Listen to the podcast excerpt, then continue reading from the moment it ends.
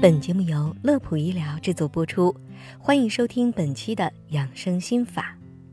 秋天，一个寂静的季节，以其独特的魅力吸引着人们。然而，与此同时，秋天也给不少人带来了困扰，比如说鼻炎。这种痛苦，大概只有得过鼻炎的朋友比较清楚。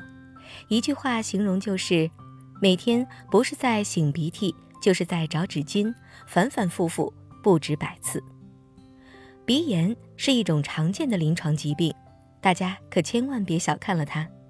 它的存在对于我们的身体健康来说，可是一个非常大的威胁。严重时，甚至会出现呼吸障碍或是突发性心脏病。它是由细菌、病毒、各种理化因子以及某种全身性疾病所导致的鼻腔黏膜炎症。鼻炎的类型有很多，今天我们重点和大家聊一下在秋季最为常见的几种类型。第一种，干燥性鼻炎，通常是由于生活中空气过于干燥而引起的，尤其是进入秋天以后。空气中的湿度降低，水分蒸发快，导致鼻腔黏膜很容易出现干燥的情况，从而引起鼻腔不通气、鼻内烧灼感，甚至鼻子出血等症状。第二种，慢性鼻炎。慢性鼻炎是鼻腔黏膜及黏膜下层的慢性炎症，由于秋季气温明显下降。再加上鼻腔内的神经对气温的降低有非常敏感，所以很容易引起鼻腔黏膜血管的扩张，继而出现鼻腔不通气、流鼻涕等症状。第三种过敏性鼻炎，它也是鼻炎当中最常见的类型，是由于身体对某些过敏源敏感性增高而在鼻部持续发作的异常反应。进入秋季后。空气中存在着大量的过敏源，例如各种花粉、真菌等。这种鼻炎的主要表现为鼻塞、鼻痒、打喷嚏、流鼻涕等。以上就是秋季最为常见的三种鼻炎类型。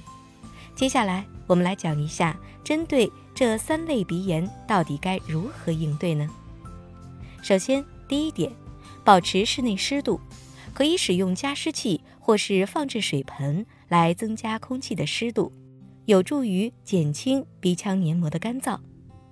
第二点，保持鼻腔清洁，使用温盐水清洗鼻腔，可以帮助清除鼻腔内的过敏源和病原体，缓解鼻炎症状。